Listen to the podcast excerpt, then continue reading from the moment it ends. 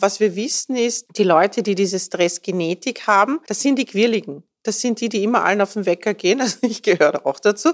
Die sehen das nicht so. Der Punkt ist aber, der Körper ist immer im Stress. Der kennt keine andere Antwort. Und auch wenn Sie auf Hawaii sind, auf einer einsamen Insel und es ist alles wunderbar, Ihr Körper ist im Stress und damit brennen Sie Hormone, Mineralstoffe, Vitamine ganz anders runter. Das heißt, ja, man kann das eindeutig analysieren mit Gentests und sich anschauen und ich finde es sinnvoll.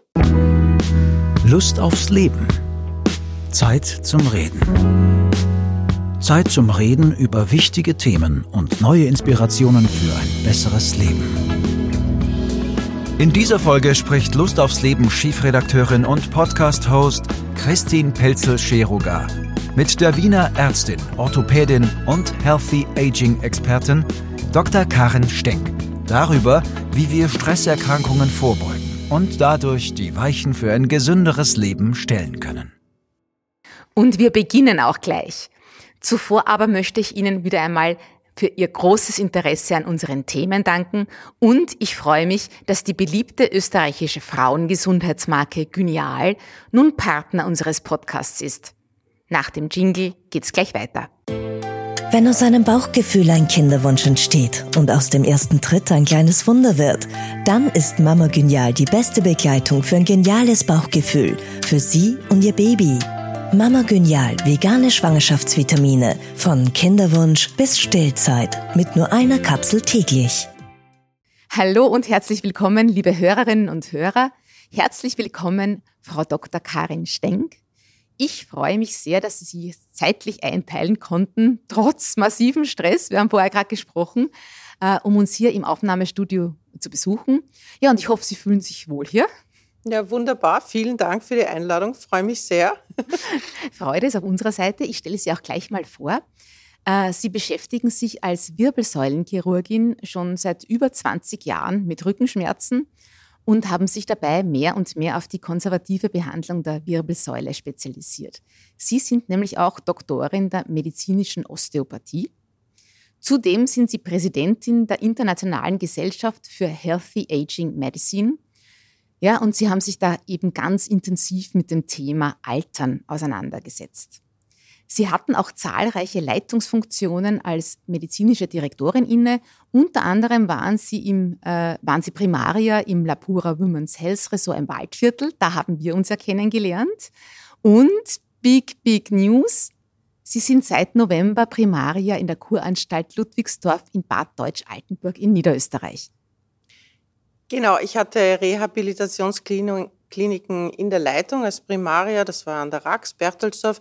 Der Bura war eine ärztliche Leitung. Aber ja, ich freue mich sehr, jetzt wieder zu meiner Kernkompetenz zurückzukommen und Kuranstalt, Bewegungsapparat, sehr spannendes Thema machen zu dürfen. Ja, wir haben ja vorab schon ein bisschen geplaudert. Ich glaube, das ganz Tolle, da ist ja äh, an dieser Kuranstalt in Ludwigsdorf der Schwefel. Schwefel, ja. Und äh, ich habe gesagt, ich komme da gerade aus der Toskana, die haben ja die die auch so auf Schwefel setzen. Das ist unglaublich, was der innerlich und äußerlich für Wirkungen hat. Eigentlich. Schwefel ist mächtig. Das Problem ist, es ist nicht sexy. Ja, es, es stinkt, ja, und alle genau. sagen dann, boah, naja, ich weiß nicht.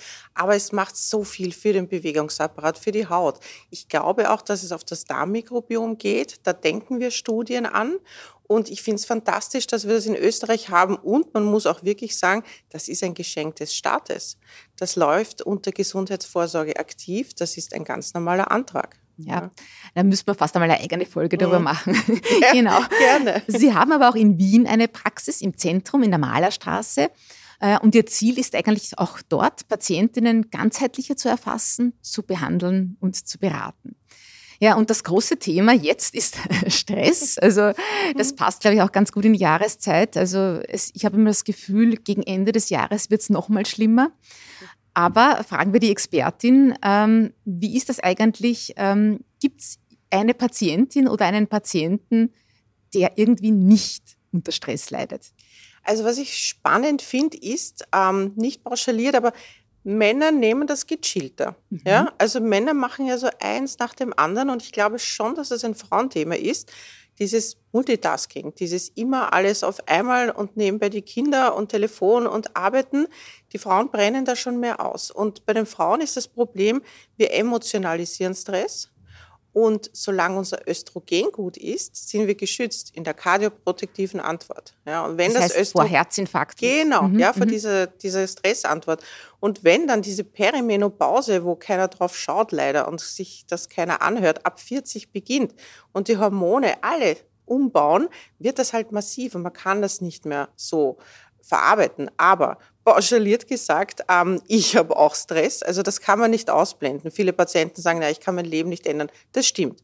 Mhm. Aber ich sage immer, machen Sie Ihren Körper zur Waffe. Es gibt viele gute Sachen, die man anwenden kann und dann kann der Körper das besser verarbeiten. Auf die kommen wir noch zu sprechen. Vielleicht noch ganz kurz zu Ihnen. Sie sind ja 57 Jahre, schauen mm. blendend aus, haben auch schon eine erwachsene Tochter.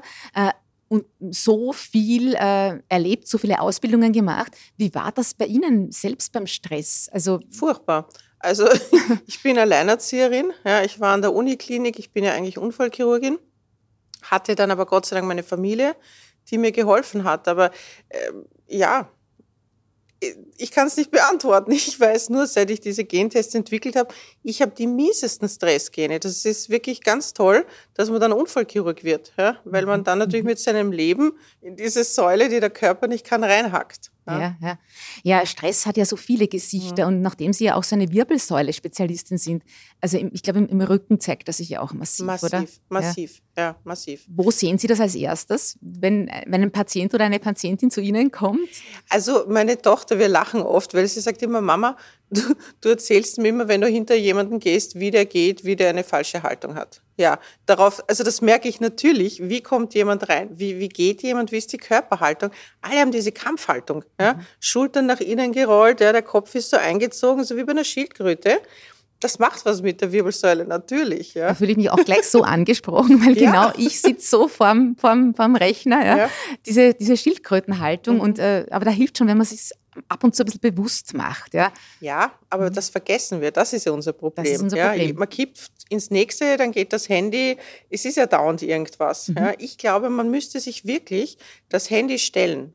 Es gibt ja auch diese Wasserdings, äh, wo man da immer erinnert wird, Wasser zu trinken. Man kann das ganz genauso machen, dass man sagt, okay, jede halbe Stunde mache ich ein Signal und dann weiß ich, wenn es da läutet, jetzt eine Minute Me-Time. Mhm. Runterkommen, entspannen.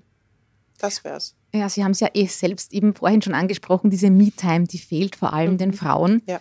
Äh, weil halt auch immer noch dieser Mental Load, also dieses alles mitdenken müssen, mhm. vor allem an den Frauen lastet. Das sehen Sie eben auch äh, an gesundheitlichen Problemen. Ja.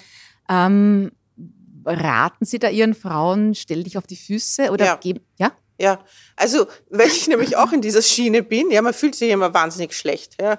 Man denkt immer, man ist eine schlechte Mutter oder alles ist so wahnsinnig. Aber man muss ein bisschen Egoismus lernen als Frau. Mhm. Und mhm. das trauen wir uns nicht. Ich ja, bin aber da genauso drinnen. Ja. ja, und irgendwas kommt immer zu kurz. Also Na, absolut. meine ja. Tochter Gott sei Dank auch schon 16, also das macht es mhm. eh schon einfacher. Ja. Aber man hat irgendwie als arbeitende Mutter äh, immer das Gefühl, entweder kommt gerade der Beruf zu kurz oder die Familie oder der Partner. Es ist ganz schwierig, alles unter einen Hut zu kriegen, oder? Es ist schwierig, ja. Und ich sage auch immer, sind es nicht die Kinder, sind es die Eltern. Also um irgendwas mhm. kümmert man sich meistens als Frau. Mhm. Aber was ich halt wirklich in der Ordination sehe, ist die Frauen, die glauben da irgendwie dran. Ja? Die rocken sich wirklich runter und dann so mit 50, 60, leider, und das klingt jetzt so furchtbar, aber man kriegt die Rechnung schon präsentiert. Entweder es ist dann diese chronische Müdigkeit oder diese Lustlosigkeit, die Rückenschmerzen, äh, Darmprobleme. Also da kommt wirklich ganz, ganz viel zusammen. Genau, weil, weil Stress sich eben in so vielen äh so viele Auswirkungen hat. Mhm. Schlafstörungen, nicht? Ja. Müdigkeit bis hin zum Burnout. Ja. Äh, jetzt scheint es aber trotzdem so zu sein, dass manche Menschen eben noch anfälliger äh, mhm. für Stress sind. Sie haben das ja angesprochen. Äh, und andere haut so gar nichts um. Gibt es jetzt wirklich sowas wie ein Stressgen und wie finde ich heraus, ob ich das habe? Ja, also das gibt es wirklich. Es gibt viele Stressgene, aber das am besten untersuchte ist das derzeitige Compt-Gen. Und da weiß man, und im Englischen ist dieses Wording netter, entweder man ist ein Warrior oder ein Warrior. Also entweder man macht sich permanent Sorgen oder man ist der Kämpfer. Mhm. Ja. Mhm. Ähm, was wir wissen ist, ähm, die Leute, die diese Stressgenetik haben, das sind die Quirligen. Das sind die, die immer allen auf den Wecker gehen, also ich gehöre auch dazu, ähm, die sehen das nicht so. Der Punkt ist aber, der Körper ist immer im Stress, der kennt keine andere Antwort. Und auch wenn Sie auf Hawaii sind, auf einer einsamen Insel und es ist alles wunderbar, Ihr Körper ist im Stress und damit brennen Sie Hormone, Mineralstoffe, Vitamine ganz anders runter. Das heißt, ja, man kann das eindeutig analysieren mit Gentests ja, und sich anschauen und ich finde es sinnvoll. Mhm. Ja. Und äh, ist das auch dann so, dass ähm, wir haben über das schon mal uns unterhalten, dass meistens die Menschen dieses Stressgen haben, wo die Mutter in der Schwangerschaft sozusagen Stress hatte oder hat das mit dem nichts zu tun? Das hat damit nichts zu tun. Mhm. Das ist die Epigenetik und das ist das ah. Spannende. Also mhm. Genetik ist 30 Prozent, mehr ist es nicht. Und 70 Prozent ist die sogenannte Epigenetik. Ja? Und diese Epigenetik, das ist kurz gefasst der Lebensstil. Das sind Umwelteinflüsse, ihre Ernährung, ihre mhm. Bewegung, ihre Gedanken. Mhm. Das klingt jetzt so nach Hokuspokus, ist es aber nicht. Ja, das ist wirklich erforscht. Und man kann faktisch Haftnotizen auf die Gene setzen. Und das können sie ihren Kindern und ihren Enkelkindern und ihren Urenkelkindern vererben. Das ist wirklich pure Genetik. Und das beginnt eben schon im Mutterleib. Absolut, das heißt, absolut. Ich, ich, kann davon ausgehen, wenn meine Mutter während der Schwangerschaft Stress hatte ja. oder auch Mangelernährung, mhm, wenn ja. da wichtige äh, Vitamine oder was gefehlt haben, dann hat sich das auf den Embryo übertragen. Und ja. diese Menschen tun sich dann zeitlebens schwerer damit, Stress zu verarbeiten und zu verdauen, oder? Nein, man sieht das in den Krankheiten. Also es gibt ganz große, wunderbare Studien von Holocaust-Überlebenden, von Hungerwintern, wo Frauen schwanger waren und Kinder geboren haben dass dann in der nächsten, aber auch in der übernächsten Generation Krankheiten aufgetaucht sind, die nicht erklärbar waren. Und die haben mit dieser Stresssituation der Mutter und mit dem Hunger und dem Ganzen, mit dem Mangel zu tun. Also das vererbt man sehr wohl. Aber das Gute, ich habe immer so gute Messages. Ja, ja die wollen wir auch hören. Das ist ja wichtig, ja. ja. Ähm, das Epigenom, ja, alles, das reagiert bis ins hohe Alter. Das heißt, man kann das wieder gut machen. Ja. Mhm. Ich sage immer nur, die Analyse steht halt davor. Also irgendwas muss ich halt wissen über den Patienten dann kann man ihn gut leiten. Mhm, mhm. Kommen wir trotzdem jetzt noch auf die Genetik mhm. zurück, mhm. eben auf dieses Stressgen. Äh, wie lässt sich das genau bestimmen? Mit Blutabnahme? Oder? Ähm, also wir, wir nehmen Speichel, das ist ein ja. ganz normaler Mundabstrich. Ja. Mhm. Manche Männer kennen das vom Vaterschaftstest, habe ich gehört. Ja. Ähm, und dann wird das sequenziert. Das dauert drei, vier Wochen und dann weiß man es. Und was weiß ich dann genau? Und dann wissen Sie, wie ist Ihre Ausprägung. Es gibt äh, Veranlagungen, wo man sagt, okay, das ist die schlechteste Variante. Es gibt immer einen Mischtyp und es gibt dann die, die es wirklich nicht haben. Mhm. Aber wie gesagt, Genetik ist nur 30 Prozent. Also jetzt auch angenommen, Sie sind nur ein Mischtyp oder Sie hätten diese genetische Veranlagung nicht, ja, wenn ihr Leben massiv stressig ist und sie alles falsch machen, dann kippt auch das. Mhm. Ja, nur die, die halt die schlechteste Variante haben, da ist es ziemlich wurscht, ob sie was gut oder schlecht, da ist es schon einmal da. Die ja. haben quasi immer Stress. Die haben immer aber Stress. Aber wie geht's diesen Menschen, wenn sie das dann erfahren? Wirkt das dann nicht lustig? Sogar Na, die freuen sich. Na, aber ah, wirklich? Ja. Na, ich würde mich nicht freuen. Doch, doch, weil das ist für mich noch das Einfachste. Ja? Es ist schwieriger, wir sequenzieren in den großen Tests ganz viele Herzgene und, und Herzkreislauf und Diabetes. Da ist der Ansatz immer, puh, wo fange ich an? Das ist nicht viel. Mhm. Beim Stress denke ich mir immer, super, ich freue mich, weil A, ich bin's und ich kann dann gleich Tipps geben. Aber man kann beim Stress wirklich gezielt wunderbar anfangen, man kann das super messen und da gibt es wirklich ganz tolle Methoden. Ja. Das heißt, wenn, wenn ich dann dieses Stressgen eben stark ausgeprägt habe, dann kann ich da schon mal gut äh, entgegenwirken. Ja. Womit? Ähm, es gibt ganz viele Studien und ähm, es geht um diesen Nervus vagus, das ist der zehnte Hirnnerv. Der ist für Erholung und Entspannung zuständig. Manche sagen auch, dadurch ist er der Selbstheilungsnerv. Das heißt, dieser Nerv geht wirklich von oberhalb der Ohren bis runter in den Magen-Darm-Trakt. Und es gibt sogenannte Reprogrammierungen des Nervus vagus. Und die sind ganz einfach. A, das kommt uns bei den Gas- und Strompreisen entgegen jetzt, Kälte. Jetzt ist es natürlich, jeder sagt immer, Puna. Also ich bin jetzt auch nicht der Kältetyp. Aber wenn Sie es schaffen, in der Früh oder wann auch immer ein bisschen kalt zu duschen oder diese Kneipgüsse zu machen. Es gibt extreme Leute, die legen sich in die Eiswürfelwanne. Ich sage Ihnen jetzt was. Ich bin hm? so stolz auf mich. Wir haben seit zwei Monaten eine Gartendusche. Super. Ja, und mein Mann und ich sind bereits süchtig danach. Ja. Wir gehen da in der Früh raus, noch vorm Kaffee. Ja. Ich meine, ich schaffe nicht länger als eine halbe Minute. Ja, wunderbar, ist egal, das kann man steigern. Aber ja. es ist so, du bist wirklich, es ist ein Kick, das ist unglaublich. Ich hätte das nicht gedacht. Ich kann Ihnen sagen, warum, weil es gibt die sogenannten Mitochondrien. Die Mitochondrien sind die Kernkraftwerke, sind Atomkraftwerke unserer Energie. Und das, die sind Zellen in den Zellen. Und das aktiviert man durch Kälte. Man kennt das von Kindern. Kinder haben so viel Energie, die kann man ja gar nicht energetisch abdrehen, Mhm, ja? mhm, mhm. auch wenn man das vielleicht manchmal gerne hätte. Und bei uns ist dann kommt das Leben und dann sind so Windmühlen noch über. Ja? Und das kann man aber wieder aktivieren. Und Kälte ist ein ganz tolles Mittel. Das heißt, wenn Sie Ihre körpereigene Kraft mit diesen Mitochondrien stärken, dann geht das natürlich auch in die Entstressung, in diese Reprogrammierung. Das heißt Kälte. Das zweite ist Singen. Ja, genau. Ich sing grässlich. Ich singe in der Dusche und bin wahnsinnig froh, dass mich kein Mensch dieser Welt hört.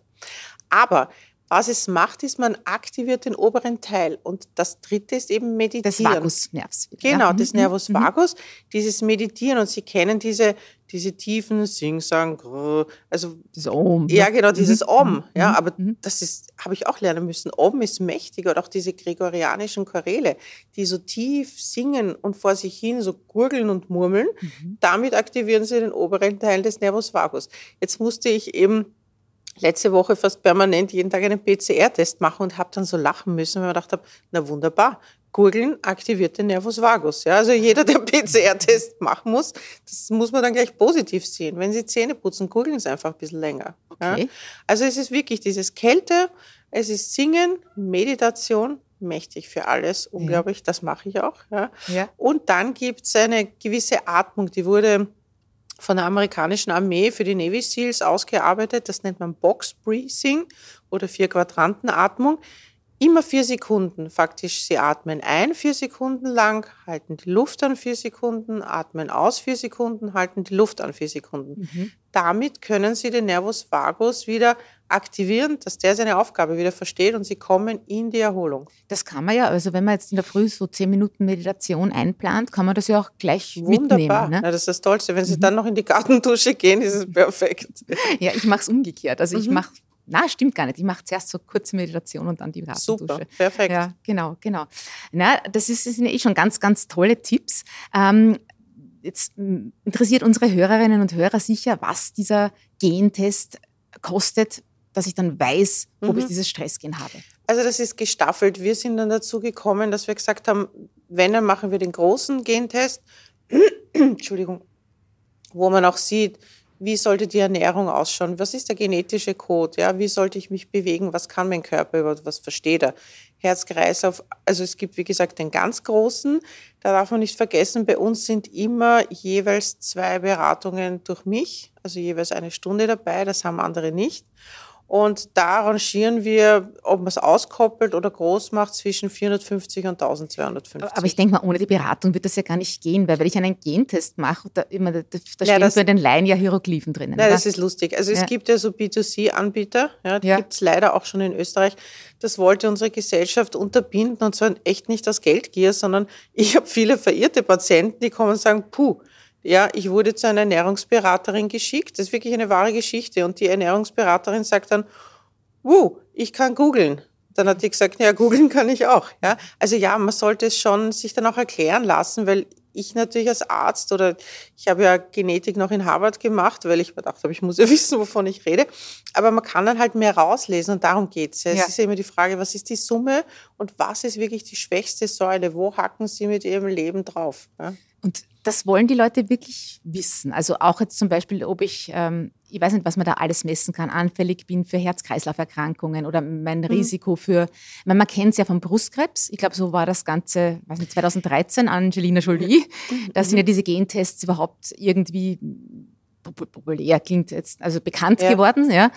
Äh, Und seitdem wird das so ein bisschen auch im Lifestyle-Bereich eigentlich mehr und mehr Genau. gemacht. Ja? Und das ist der Punkt. Man muss wirklich unterscheiden zwischen dem medizinischen Gentest und dem Lifestyle. Das heißt, unserer wäre faktisch ein Lifestyle-Gentest. Da haben wir keine Brustkrebs, was auch immer für Krebsgene, das bestimmen wir nicht, weil was ich auch gelernt habe, es ist total egal, auch wenn Sie die mieseste Ausprägung auf dem Brustkrebsgen hätten und all ihre weiblichen Ahnen Brustkrebs gehabt hätten, dann sagt das überhaupt nichts aus. Es sagt nur, dass sie es haben. Es sagt nie, kriegen sie es überhaupt, wie mhm. kriegen sie es später, leichter. Das ist dann die Epigenetik, deswegen ist das ja so spannend. Die ja, ja. eben 70 zu 30 für die Umwelteinflüsse Absolut, genau. Und das ist immer ja. die gute Nachricht. Das ist eine Eigentlich gute hat man es in der Hand. Ja, ja. das ist Man muss nur sensibilisiert sein. Das heißt, das lassen wir natürlich aus. Ja, ja man könnte dann eher so fragen, warum mache ich dann überhaupt den Gentest? Mhm, ja? Mhm. Wenn das eh nur 30 Prozent sind mhm. und dann kriege ich es vielleicht, kriege ich es vielleicht nicht. Ja, weil, weil ich denke, wenn man 30 Prozent schon mal hat und das aber nicht weiß und dann wirklich jeden Tag gegen seinen genetischen Code lebt, dann endet das einfach irgendwann nicht gut. Und diese, diese äh, Lifestyle-Gentests, mhm. die sind auch genauso seriös wie die medizinischen? Ja, ja, ja, ja. Ja, da ja. gibt's, das ist mit Studien auch belegt. Na, absolut. Also wir, wir nehmen da nur Studien und es ist ja auch weltweit so, dass diese Lifestyle-Tests die Gene haben, die am meisten publiziert sind. Ja? Mhm. Das Problem ist ja nur, dass jeden Tag unglaublich viele Studien rauskommen. Man müsste drei Angestellte haben, die wirklich in der Weltliteratur da immer nachschauen. Ja? Weil sich so viel tut. Absolut, ja. absolut. Aber weiß ich dann nach einem Gentest, wie ich mich ernähren soll, wie ich mich bewegen soll? Können ja. Sie mir da ein Beispiel geben? Ja, ja, ja, ich kann ja. ähm, bei den, ähm, zum Beispiel bei der Ernährung ist es so, äh, wir kennen, ich glaube, ich kenne keine Frau, die nicht 100 Diäten hinter sich hat. Also ich, ich bin da auch super. Ich habe noch nie eine gemacht. okay, gut, danke, Sie sind die Erste. Ich habe äh, auch alles, solidarisch probiere ich immer alles aus. Ähm, das hat aber nichts mit gesunder Ernährung zu tun. Bei den Gentests sieht man, kann Ihr Körper überhaupt Kohlenhydrate verarbeiten und Öle oder nicht. Das mhm. heißt, ist man ein sogenannter Kohlenhydrattyp oder ein, ein, ein öllastiger Typ oder nicht. Also der Eiweißtyp, der dann rauskommt, ist ein Ausschlussverfahren der Genetik. Da gibt es jetzt nicht wirklich Studien dazu, dass man Eiweißgene untersucht. Aber das merkt man schon. Ja. Und das sind, ich, ich erzähle so gern von meiner Tochter. Meine Tochter, die ist wirklich so dünn, die ist der Kohlenhydrattyp. Also wenn meine, wenn meine Tochter sagt, sie isst eine Scheibe Brot, ist es ein halber Leib. Wenn ich das mache, dann rolle ich durch die Gegend. Ja. Also das merkt man schon. Obwohl Mutter, Tochter ja ähnliche Gene haben sollten, oder? Naja, es könnte auch von meinem Mann sein. Ah, ja. mhm. Also, mhm. also ja, von mir, von mir hat sie es nicht, eindeutig. Ähm, und es geht darum zu lernen, man bekommt dann auch Diätvorschläge und eine Lebensmittelliste, dass man sieht, okay, was kann denn mein Körper wirklich gut mhm. verarbeiten? Und es geht immer um diesen Prozentsatz. Wie viel Kohlenhydrate zu wie viel Eiweiß zu wie viel Öl will ich essen, wenn ich zunehmen will, wenn ich Gewicht halten will, wenn ich abnehmen will. Darum geht's. Ja, das andere ist immer so niedrigkalorisches, wie sie sich alle nennen. Ja, es hat mit gesund nichts mhm, zu tun. Mhm. Ja. Also da, da, lerne ich dann meinem Typ gerecht Absolut. Zu, zu essen. Und, genau, und, genau. Und, ähm, bleiben wir vielleicht aber noch bei dem Stress gehen. Äh, erfahre ich dann auch, welche Nahrungsergänzungsmittel gut für mich sind ja. und welche ich ja. so quasi weglassen kann. Absolut. Weil ja. ich, das kenne ich aus dem Umfeld. Also wir schlucken ja alle brav die um die 50, sage ich jetzt mal, ja. Also B-Vitamine, Dora, Sie wissen ja, die ganzen, äh, keine Ahnung, auch die ganzen Mineralstoffe. Und wenn ich diesen Test mache, dann weiß ich, was ich wirklich brauche und was ich weglassen kann, oder? Genau, anhand dieser Allele, also dieser, dieser Ausprägung, empfehlen wir dann Nahrungsmittelergänzungen. Ich weiß es von meinen Patienten, ich bin auch oft nicht besser, ich kippe da auch rein, wir nehmen viel zu viel. Ja, die, diese Nahrungsmittelergänzungen, das ist natürlich eine große Industrie ähm, die gerne verkauft wird. Aber ich glaube nicht, dass wir alle das alles brauchen und ich glaube auch nicht, dass wir es permanent brauchen. Mhm. Deswegen lieber wirklich, es gibt simple Blutanalysen, wo man sich anschauen kann, wie ist das jetzt gerade im Körper. Und dann sehe ich natürlich in der Genetik, kann Ihr Körper das überhaupt oder kann der damit nicht umgehen? Sind Sie jemand, der doppelt so viel braucht? Das, ja? das wäre jetzt meine nächste Frage gewesen, weil es gibt ja auch das Blut sehr gut mhm. Auskunft darüber, mhm. wie mein Hormonstatus, ja. wie mein Nahrungsergänzungsmittelstatus ist, wie gut ich versorgt bin.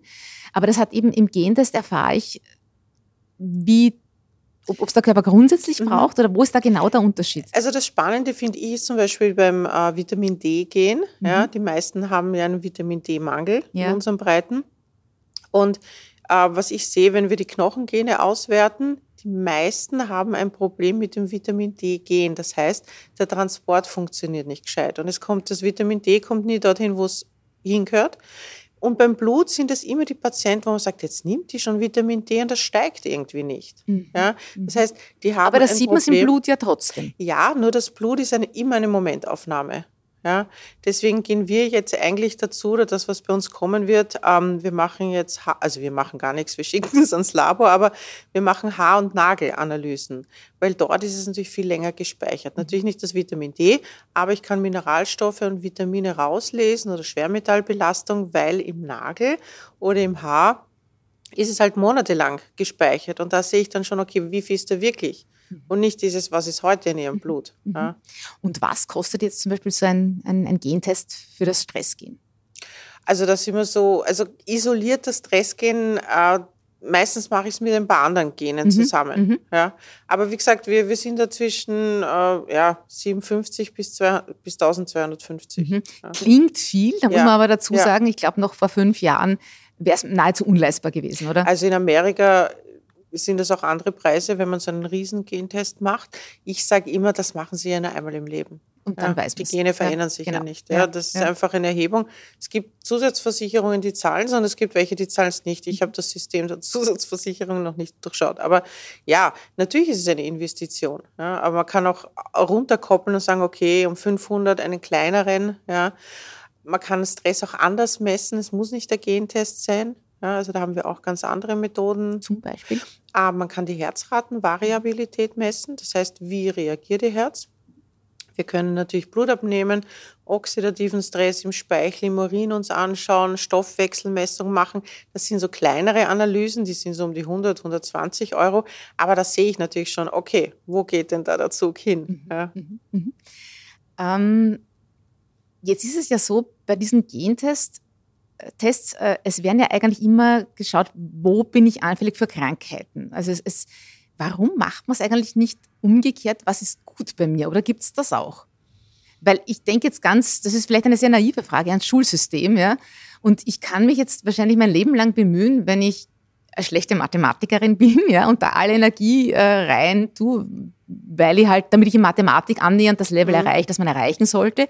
Oder aber ich fokussiere mich vielleicht auf das, was ich gut kann und mache das dann noch besser. Wäre das nicht auch ein Denkansatz in der Medizin? Dass ich also absolut, aber man, man sieht ja bei den Genen, ähm, jetzt angenommen beim Stressgen, ja, wenn Sie jetzt diese tolle Veranlagung haben, dann ist es ja was Tolles, was Ihr Körper kann. Da kann man sagen, ah, genau Sie sind jetzt der Fels in der Brandung, ja, das könnten Sie dann perfektionieren. Mhm. Also ich, ich sehe, wir bestimmen einfach standardisiert die Gene, aber es das heißt ja nicht, es sind ja nicht alle schlecht. Ja. Es sind ja viele sehr gute und viele Patienten sind dann auch erleichtert, wo ich sage, da gibt es keine Veranlagung, außer sie kippen es halt mit ihrer Epigenetik. Ja. Aber gibt es dann auch Patienten, die, wenn sie erfahren, sie haben ein erhöhtes Herz-Kreislauf-Risiko, mhm. dass die dann eigentlich, dass man sagt, das bewirkt dann das Gegenteil, weil, so, ich sage jetzt mal Motto Self-Fulfilling mhm. Prophecy, mhm. Ma, ich habe da eine Schwachstelle, der kriegt vielleicht jetzt noch schneller Panikattacken und dass das eher dann der Gesundheit sogar abträglich ist? Wäre das nicht auch um, ähm, möglich?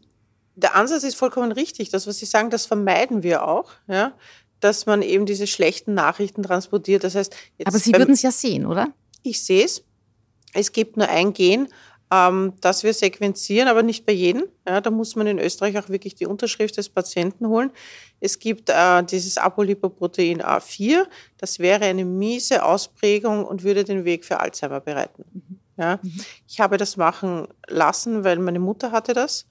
Und das, natürlich geht man da mit einem zwiespältigen Gefühl in die Sache, aber ja, trotzdem, es ist nur 30 Prozent. Es sagt nicht wirklich was aus. Ja, jetzt kann man natürlich sagen, okay, wenn das eh nichts aussagt, warum mache ich den Kind? Das genau, wäre jetzt so ja, aufgelegt, ja, denke ich mir ja, auch gerade. Ja. Aber es geht trotzdem darum zu erkennen, wo ist Ihr Körper schwach? Und ich sehe das mit den derzeitigen Vorsorgeuntersuchungen nicht. Bei mir war das beim Stress, das war so wirklich so ein Aha-Erlebnis. Und, und wo ich jetzt so auf mich achte oder, oder das probiere einfließen zu lassen, normalisiert sich dann alles. Es wird dann mhm. alles viel besser. Mhm. Ja? Genau. Ähm, jetzt sind wir eh schon eigentlich mitten in dem zweiten großen Themenkomplex, weil chronischer Stress äh, beeinflusst natürlich massiv die Art und Weise, wie wir altern. Äh, Frau Dr. Sie mögen ja den Begriff Anti-Aging mhm. gar nicht. Warum? naja, weil er unlogisch ist. Ja? Wir können ja nicht gegen das Altern leben. Das, das geht nicht. Das Programm des Lebens ist das Altern. Ähm, aber was wir derzeit sehen, ist im gesamten Dachverband, wenn die Leute sterben, sind sie davor schon mindestens 15 Jahre krank. Und na klar klingt das jetzt blöd, wenn ich sage, ah, wir wollen gesund sterben oder man will lange gesund sein. Aber ich habe auch noch in meiner Familie, erinnere ich mich an den Urgroßvater, ja, der ist dann einfach im Garten hingefallen und war tot. Also es gibt vielleicht wirklich noch Leute, an die man sich erinnert und man sagt, boah, der ist aber gut, der ist gut weggegangen. Das heißt, wir wollen die Gesundheitsspanne verlängern und mhm. nicht dieses bis 140 leben. Ich glaube, ich will das auch nicht. Ich bin mir nicht sicher. Aber Anti-Aging geht nicht. Und deswegen haben wir gesagt, gut, wir machen Healthy Aging. Dann klingt das schon mal besser. Ja. Werden wir in Zukunft alle länger leben? Was glauben Sie? Ja, auch wenn es viele nicht gern hören von den Versicherungen und Krankenkassen. Ich, ich zwiespältig. Ich, ich glaube, wenn, wenn wir Ärzte die Chance hätten, äh, ein paar Sachen zu verändern im Punkt der Vorsorgemedizin, dann würden wir die Chance sehen. Was wir jetzt sehen, ist leider bei den Kindern und Jugendlichen Erkrankungen, das sage ich jetzt wirklich als Orthopädin, ähm, die ich sonst nur bei 70, 80-Jährigen gesehen habe. Ja, ob das das Daumensattel, Arthrosen sind, weil die halt nur noch am Handy picken oder diese Computerspiele haben. Also dieses Nichtbewegung, Nichternährung, aber wie gesagt, wenn wir dem folgen würden, was wir heute wissen, was immer stärker wird, ja, glaube ich sehr wohl. Mhm, mh. Ja, es ist ja eines Ihrer ganz großen Anliegen, eine neue Art der Gesundheitsvorsorge auch zu etablieren. Äh, warum glauben Sie, ist das notwendig? Weil ähm, ich und ich bin nicht alleine, wir sehen einfach mit diesen normalen Vorsorgeuntersuchungen, da kann man fast nichts rauslesen. Und es kommen Patienten mit einem hohen Cholesterin. Ich sage immer, wunderbar, was hat der Kollege gesagt? Nö, wir sehen uns in einem Jahr wieder. Das ist ja das, was die meisten hören bei der genau. Vorsorgeuntersuchung. Ja, ja, ja, die mhm. Referenzbereiche sind veraltet, auch was das Vitamin D betrifft. Da will die WHO jetzt die nächsten zwei Jahre eine Riesenkampagne starten, wie wichtig Vitamin D ist. Mhm. Nicht nur für den Knochen. Das ist ihre Kraft, ihre Energie, Immunsystem. Das ist viel. Ja, genau. Vielleicht bleiben wir gleich bei dem Vitamin ganz kurz, weil Sie die Referenzwerte angesprochen mhm. haben.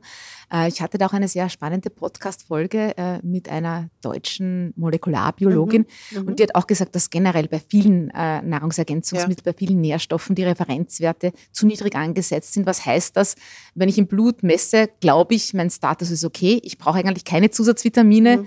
Aber diese Referenzwerte sind zu niedrig und eigentlich würden wir alle mehr davon brauchen. Und beim Vitamin D ist es, glaube ich, ganz besonders also stark. Also da ist so. es wirklich krass, mhm. weil ich, ich sehe heute noch osteoporotische Wirbelkörpereinbrüche bei Frauen, das, das muss nicht mehr sein in der heutigen Zeit. Ja.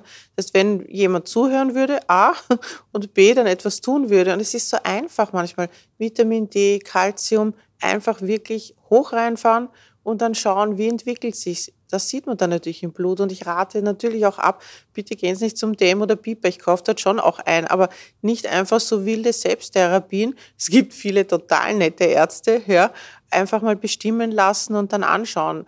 Wir gehen aber dazu, dass wir sagen, und also dann in der Apotheke 60, kaufen. Ja, genau, genau. ja, Werbung ja, für die Apotheke, ja, aber mhm. trotzdem 60 bis 80 sollte der Referenzwert sein. Derzeit bei uns ist 30 bis 50 und ich kriege viele Leute, die kommen mit 28, wo dann der Arzt gesagt hat, nein, das ist wunderbar. Da ist gar nichts wunderbar. Da ist wirklich gar nichts wunderbar. Also großer Appell, vielleicht gerade jetzt in der dunklen Jahreszeit ja. den Vitamin D-Status äh, überprüfen lassen.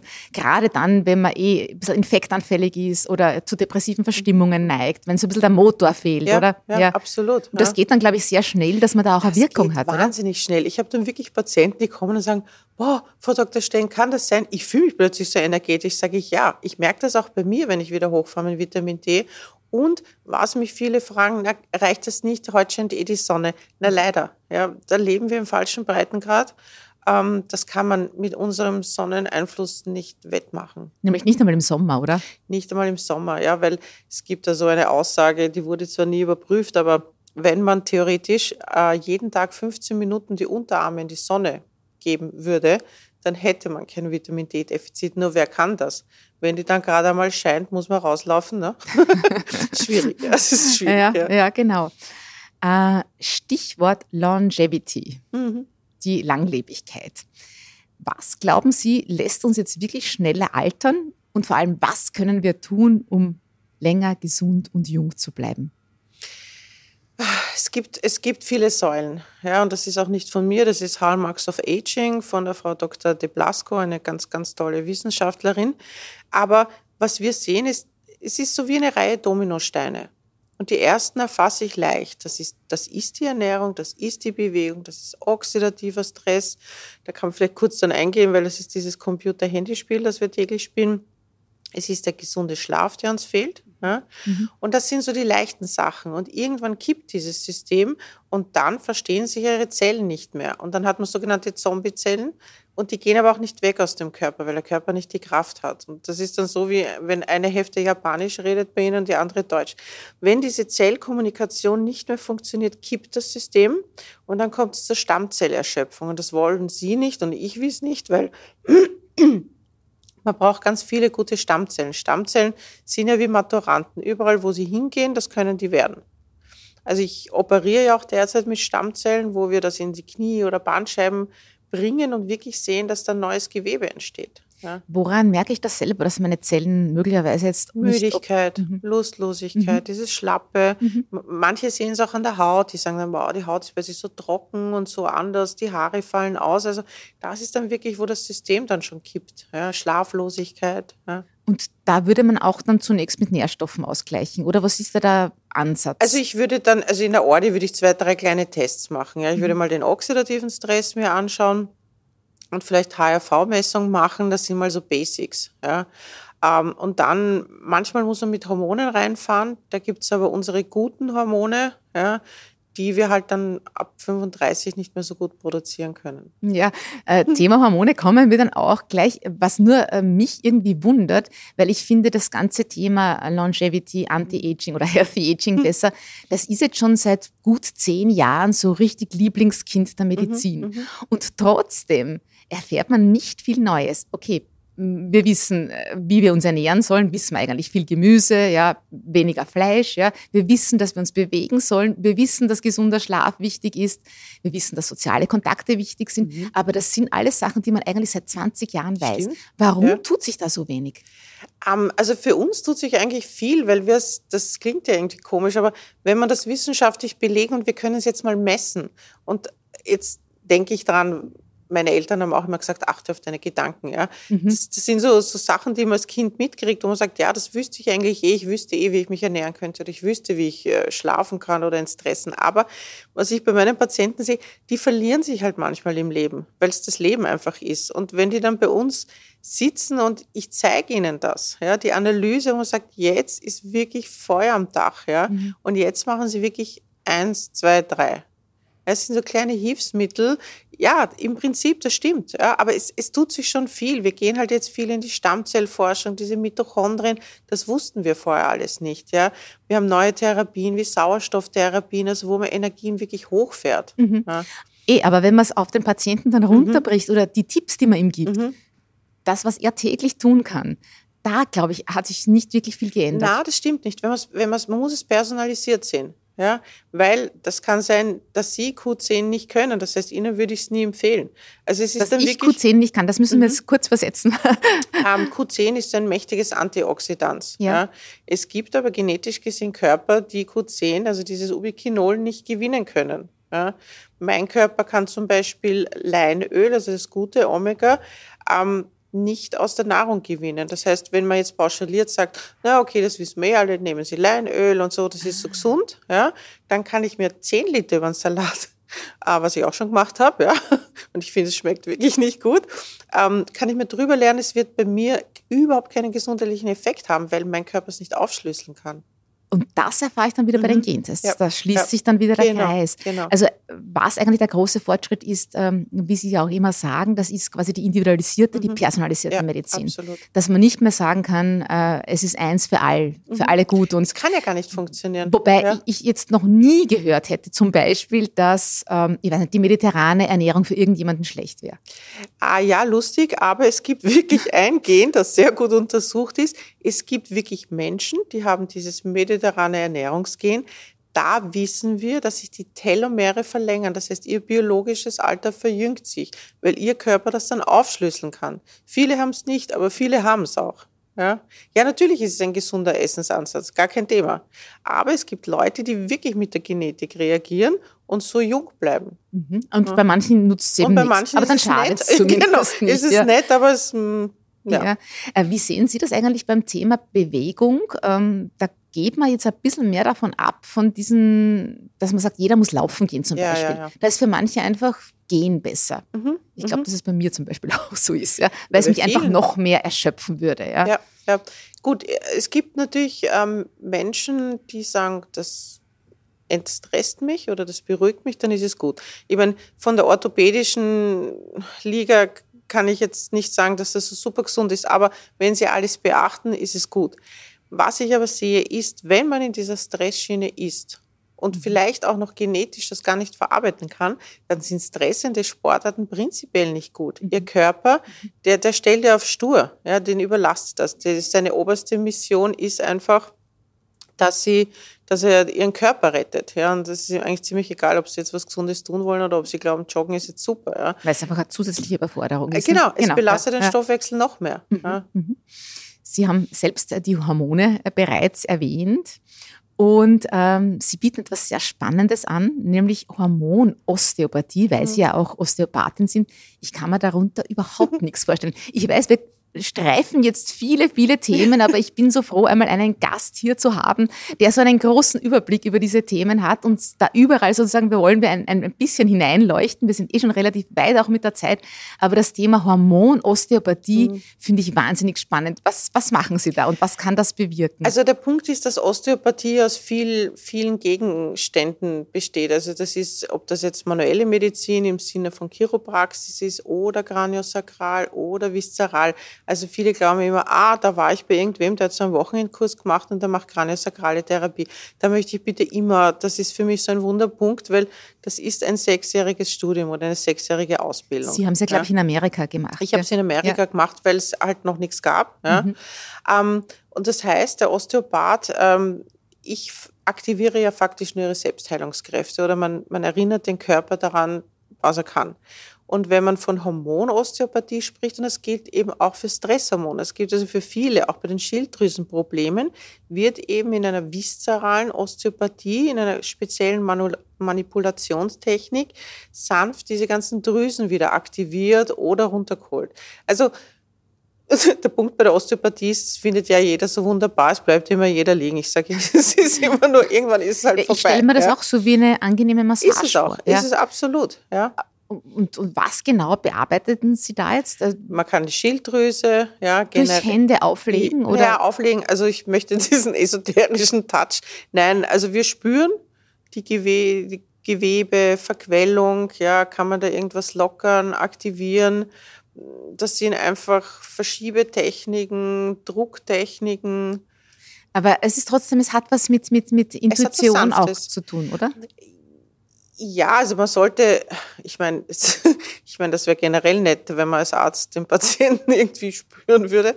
Aber ja, es hat natürlich was mit Spüren zu tun. Na, ich, ich frage jetzt deswegen auch nach, weil das war, wie wir uns kennengelernt Mhm. haben. Sie haben die Hände einmal auf meinen Bauch gelegt. Ja. Das war äh, unglaublich. Äh, Sie haben sofort da irgendwie gemerkt, das Ja, sind ja. Verklebungen und das war auch wirklich äh, rasch mal gelöst. Also ich war Ja. ganz, ganz erstaunt. Ja.